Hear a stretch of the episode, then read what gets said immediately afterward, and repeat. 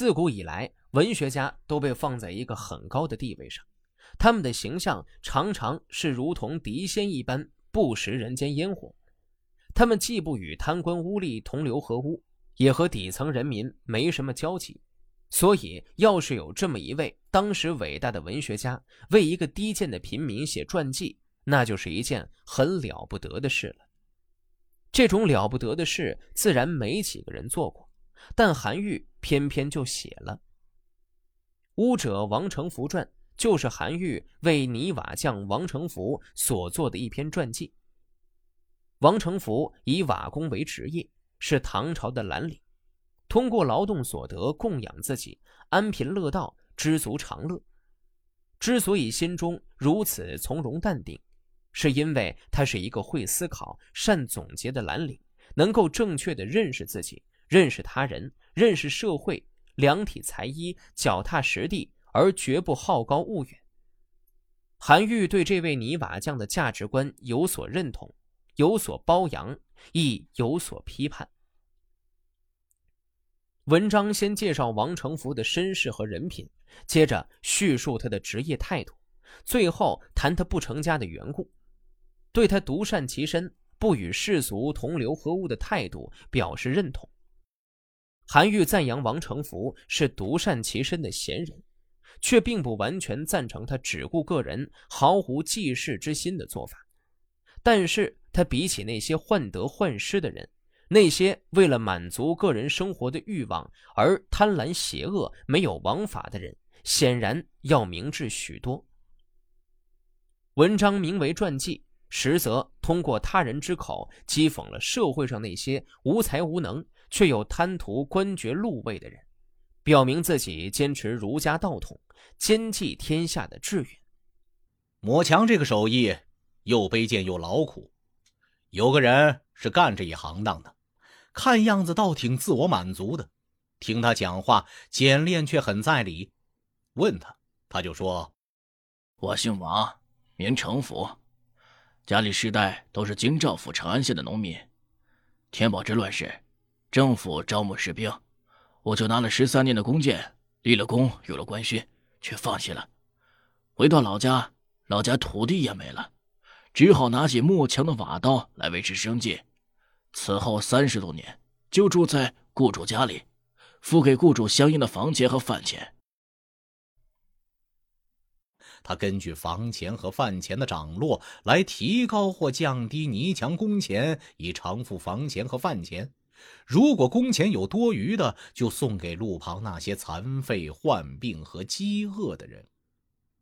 他又说：“谷子要经过耕种才能生长，布帛要靠养蚕。”纺织才能做成，其他用来维持生计的东西都要依赖人力才能完成，我都得靠他们来过日子。但是，人们不能事事躬亲，而应该各尽其能，互相依赖而生。所以，当君主的是治理我们，使我们得以生存的；各级官吏呢，是推行君主教化的。责任有大小，大家各尽所能，就像不同的器皿有不同的用途一样。只知道吃饭却懒于做事，老天一定会降下灾祸。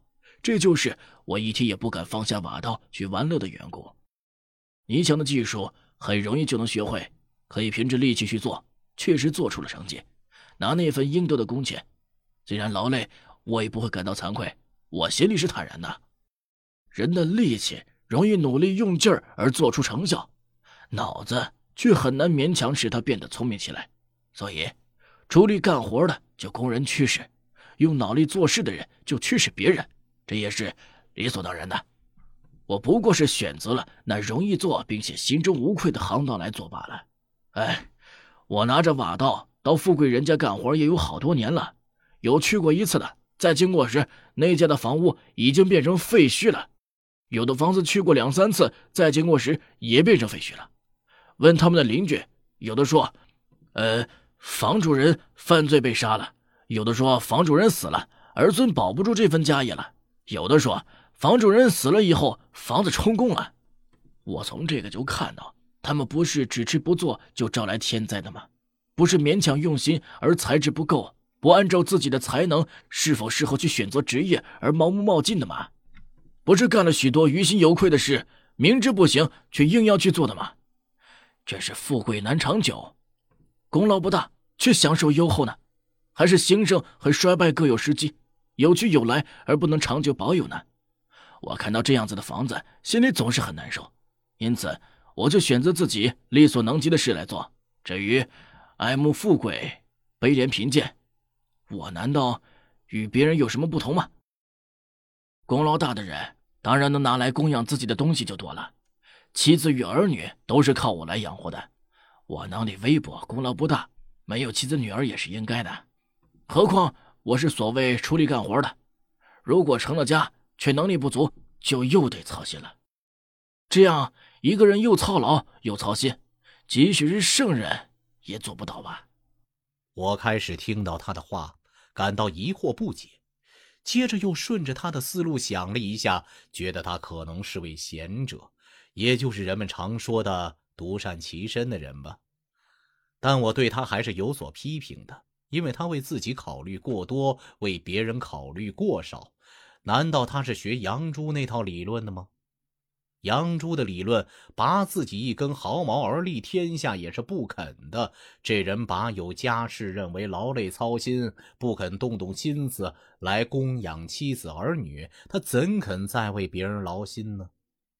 虽然如此，他比世上那些唯恐得不到又唯恐失掉的人，比那些只为满足私欲、贪得无厌、专走歪门邪道而丢掉道义，以致丢了性命的人，那可是超过的太多了。而且他的言论有使我警戒的地方，因此我为他写这一篇传记，自己引以为鉴。